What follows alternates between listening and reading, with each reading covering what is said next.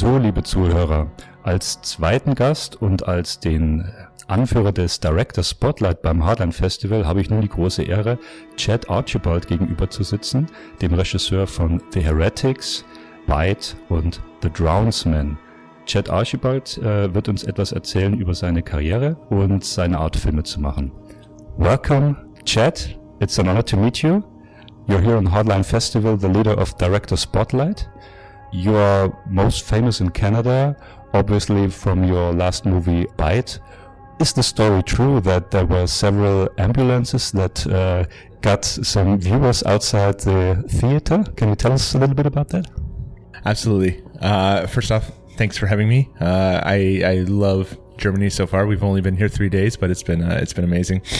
Uh, yeah, we premiered our film Bite in Montreal at Fantasia, and while we were watching the movie, I was sitting at the back and I could see some commotion going on throughout the film.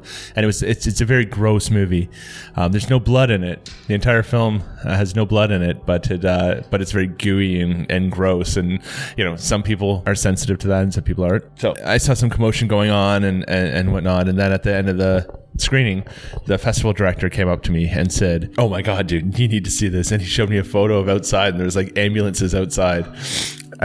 and uh, and he was like, dude, someone passed out. They hit their head. Like they had to call an ambulance. People were two people threw up. Like, and we had given out barf bags as a joke to to everyone in the audience, and. uh and they never they, they never even used them. There's puke on the floor. They had to clean it up before the next screening. It was uh it was it was for as a director I was very like I was very excited that that happened. You know I was I was honored. We called it uh falling ovation. And now you're presenting The Heretics as a premiere here on Hardline Festival. I want to ask you about your craftsmanship. Uh, obviously, you do a lot of handmade special effects. You put a lot of love in handmade special effects. Can you tell us just in short a little bit about the process and how long does it take to develop you uh, the results? Uh, yeah, I mean, we did. Um, we've done the majority of our movies with uh, practical effects. Uh, a lot of the reason is just that we we've done some visual effects in the past, and if you don't have a ton of money or know someone who's really great at it, it's very hard to actually get good results. So, just as a filmmaker, I prefer to figure it out on set so you can see it on screen, and then you know you have it right. You know that uh, that that that effect's going to work or that gag's going to work or whatever because it's there. Uh, we did a ton, and we've done a ton over the years too. So I mean, we've done uh, between me and Cody, the other owner of Black Fawn Films, we've done 22 feature films. Uh, the majority of them are horror films. So we've got really good at um, just doing these gags. Like a lot of them, we do ourselves you know, it's, it's kind of part of our process is like, it's, it's a little bit of a challenge to like really, you know, make it work. Like we did a movie called Bed of the Dead and uh, you know there's scenes where it's like they're stuck they're stuck on this giant giant bed and uh, it pours rain inside from them and it was like you know us creating this giant trough system that like went through the went through the ceiling and uh, it was uh i mean we have so much fun actually doing it as well so it's uh we love making movies. We love yes, one can see that. and we love uh, we love telling stories. We love making movies, and we love the process of it all. So I mean, whenever we do a movie and there is some sort of uh, gore effect or something something in it that uh, that we have to do, it's like we spend a lot of time really trying to figure it out because if nothing else, it's just fun for us. Yes just like I did in the interview with Gabriel before, um, one can see if a filmmaker does a film uh, for himself, a film he would love to watch. That's, I think, the best way to reach Absolutely. an audience. Yes. I'm um, excited to watch Bite again today. It's uh, it, we toured it uh, year, a couple years ago, and it's so much fun to watch with an audience because you know they get involved and they they ooh and ah or throw up or whatever. Yes, but it's uh, it's so much fun to actually watch with people that uh, I, am I'm honored that we actually get to like watch this movie again with an audience. So, getting on with this, uh, like you said, can you tell us a little bit about uh, the cinemas in Canada, your own cinema experience? Because, uh, like you say, I'm on the same opinion. You need to watch a movie with an audience. You have to experience it in cinema. Um, can you tell us a little bit about your experiences and how maybe the last 10, 15 years it changed in Canada, in your country? Absolutely. Um, we have, um, it's funny because the first movie that we ever did, I actually, me and, me and Gabriel directed it together. Um, we just decided one day that we were, you know, going to make a movie. We had no experience, no film school, no nothing. We wrote like a ridiculously long script and we went out and we thought we were going to film it in a week. It took like three years. It was, uh, we went out and we, we casted Ryan Barrett because he was just our best looking friend. Uh, but back then, because there wasn't too many movies being made. Like we were one of the first movies that was ever made in Guelph, the town that we're from. We went and we rented the big Cineplex. Uh, mm-hmm.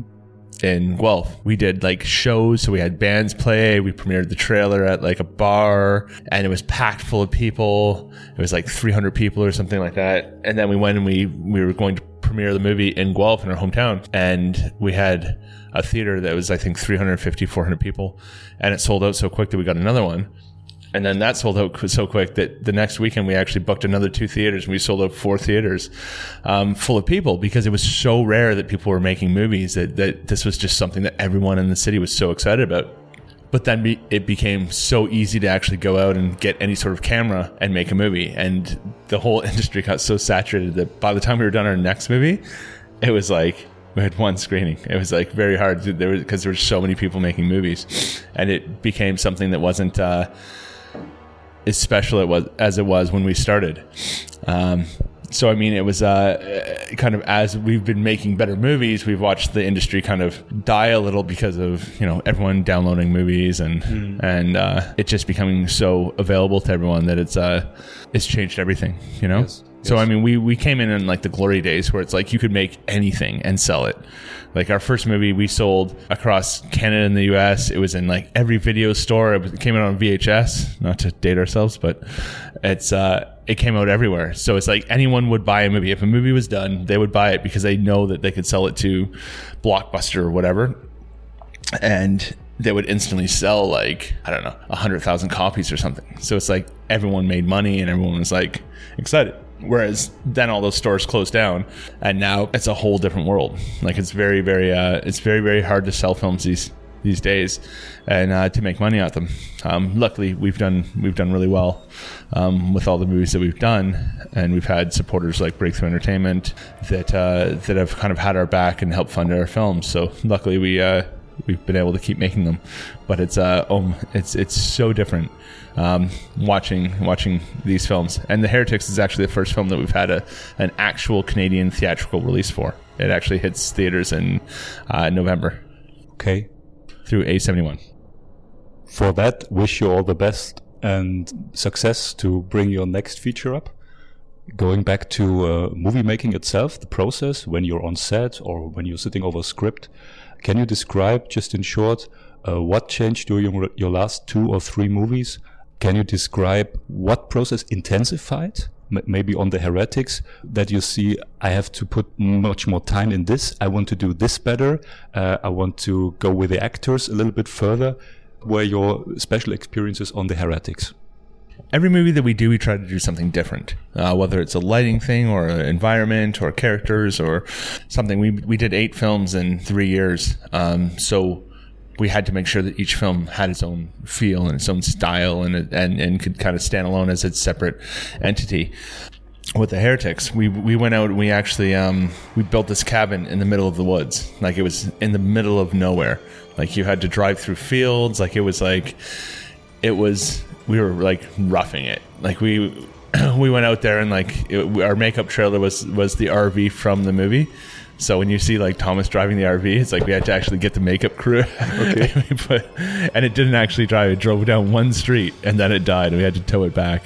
But it was making a movie with no resources. It was, uh, you know, we had generators powering things, so we had to be very strategic with our power situations. And everyone was just out in the middle of a forest. There was, you know, porta potties. Like we had to like bring, we had to get them brought in, and you know, there was no beautiful green rooms. There was no like, it was, uh, you know, people getting covered in blood in the middle of the woods. Um, so it was, uh, it was very it was a difficult shoot for sure. Actually, doing all the practical effects there because again, it's like they had to do them with nothing. Yes. You know, and it looks uh, amazing. Yeah. And then, you know, by the time she, you know, left the trailer and got to set in this cabin that was actually completely real as well, you know, there's bugs sticking to her and there's like leaves and like it was it was rough but it was it was that's kind of what made it so awesome though and like what made it such a, a cool experience is that we were all like you know there's a unity that we all felt as we were making the movie because it was like we were all just camping you know okay. I think the acting is amazing. Uh, how much time did you spend uh, with your two actresses? And I obviously love the shot when it gets revelated that she gets an archangel. The scenes in the dark when her face crawls out of the shadows. Uh, it impressed me a lot. Um, how much time or how much ideas and thoughts did you have with this revealing scene?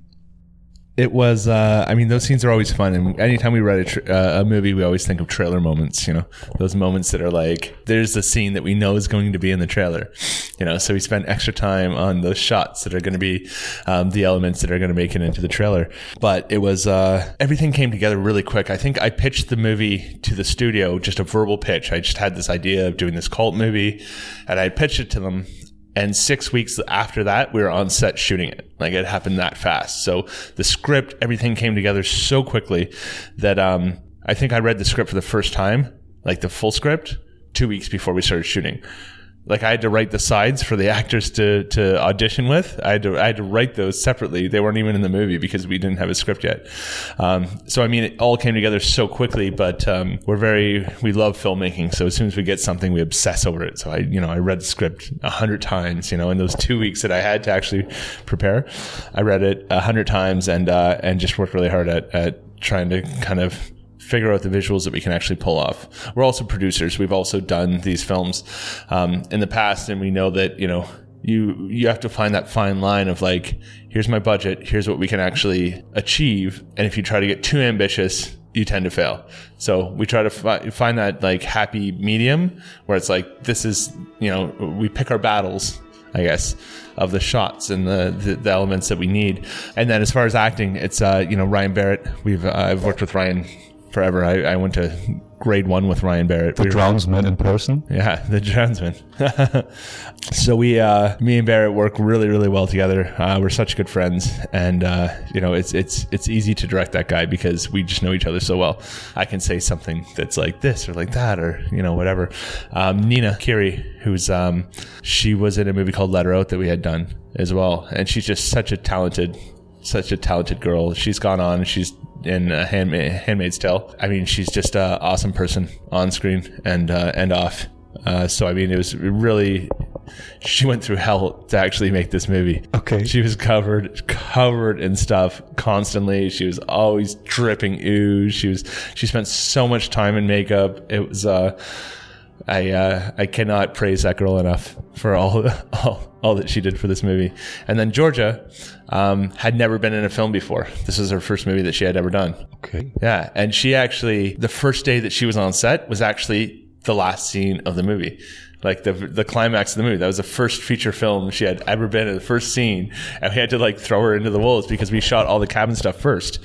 So when uh, we had shot everything in the cabin, and there's no scenes with Georgia in the cabin except the finale of the movie, she literally walked on set and was like, "Okay, here we go," and we had to actually go and do like the final climax of the entire film, and she killed it. I think she did so well. So thank you, Chad, for this. Maybe one last question: Can you tell us just a little bit about your next big project? Do you have an idea? You don't have to um, give too much information. Uh, yeah, I can't talk about the story too much, but it's a movie called "I'll Take Your Dead," uh, and it's a script that me and Jayme Laforest have been working on for a couple years now usually we, we have we have to write a script in like a month or two. So this one is uh it's taken some time and effort and we've got to actually go and finesse it. So it's uh it's really exciting that we're that we're working together on this. He's the same writer that did bite and the the heretics. It's uh pretty exciting to actually get this one into production. It's a bit bigger budget than anything we've ever dealt with before. It's with breakthrough entertainment again. And uh we start shooting in january i think. That sounds very exciting. I wish you all the best for this thank you so much for this interview. Hope you enjoy your time here at Hardline in Germany. And one uh, last thing, you went to Oktoberfest, I think. You had a good time there? yes, I Oktoberfested. Probably too hard. Okay. Yeah, but I, have got some more wounds from it.